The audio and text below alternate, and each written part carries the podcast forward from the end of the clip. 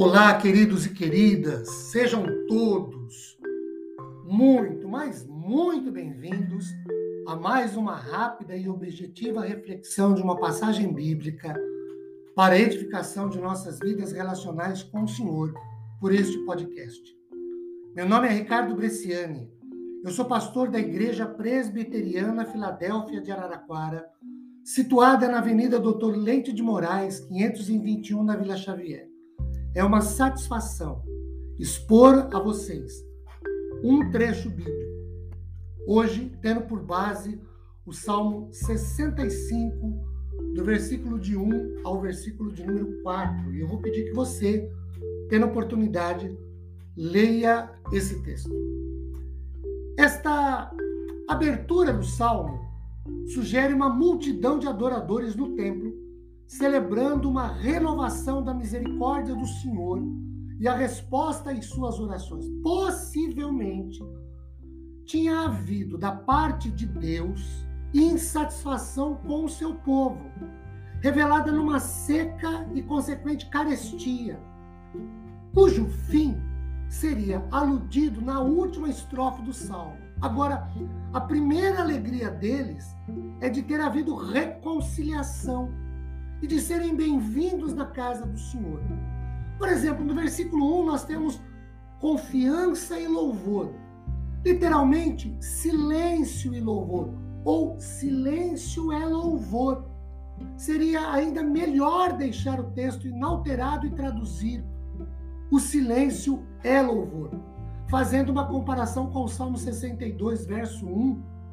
Em outras palavras, pode às vezes ser um ponto alto do louvor, quedar-se silencioso diante de Deus, reverenciando sua presença e ficando submisso à sua vontade. Ainda no versículo 1, nós temos voto e da oração respondida no verso 2. Neste contexto de pecado e perdão, sugere que este seja um salmo para celebrar uma renovação do fator do favor divino. No verso 2, quando lemos: Se prevalecem as nossas transgressões, tu nolas perdoas. Queridos, esta é uma declaração sublime da graça divina, que se torna ainda mais abundante onde abundou o pecado. No verso 4, embora o perdão faça o homem atravessar o limiar da entrada, a disposição nos átrios de Deus e dos seus ritos indica quanto terreno resta para ser explorado além daquele ponto.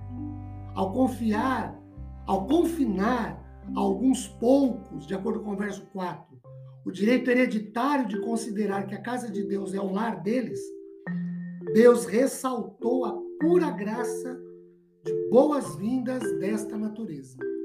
E os sacrifícios que faziam a expiação também ofereciam suprimentos, de acordo com o versículo 4, sustentando os sacerdotes e, em certos casos, dando uma festa aos adoradores. Alguns dos próprios dízimos eram destinados para providenciarem banquetes aos contribuintes e aos seus vizinhos mais pobres, de acordo com Deuteronômio capítulo 14, versículos 22 a 24. Naquele recinto, não haveria pessoas passando fome. Se o verso 3 antecipa Romanos 5:1, o verso 4 tem a sua contrapartida em Romanos 5:2 e mesmo em 2 Coríntios 9:8, o Deus de poder.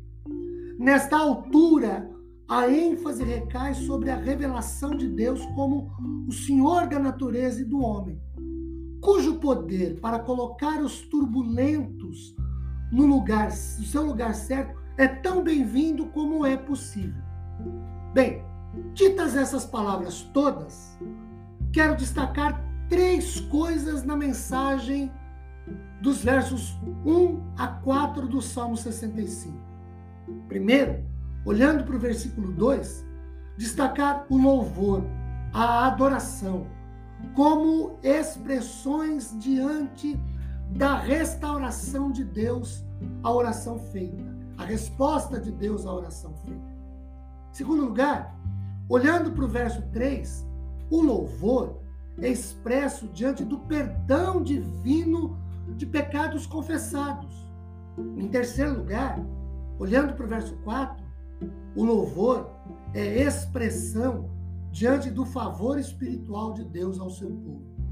Queridos, o Salmo 65 aponta-nos momentos de louvor, de adoração, que devem ser expressos, porque Deus respondeu a oração, porque Ele nos oferece perdão de pecados e porque Ele estende seus favores a nós, seu povo. Que a graça do Senhor esteja sobre nossas vidas.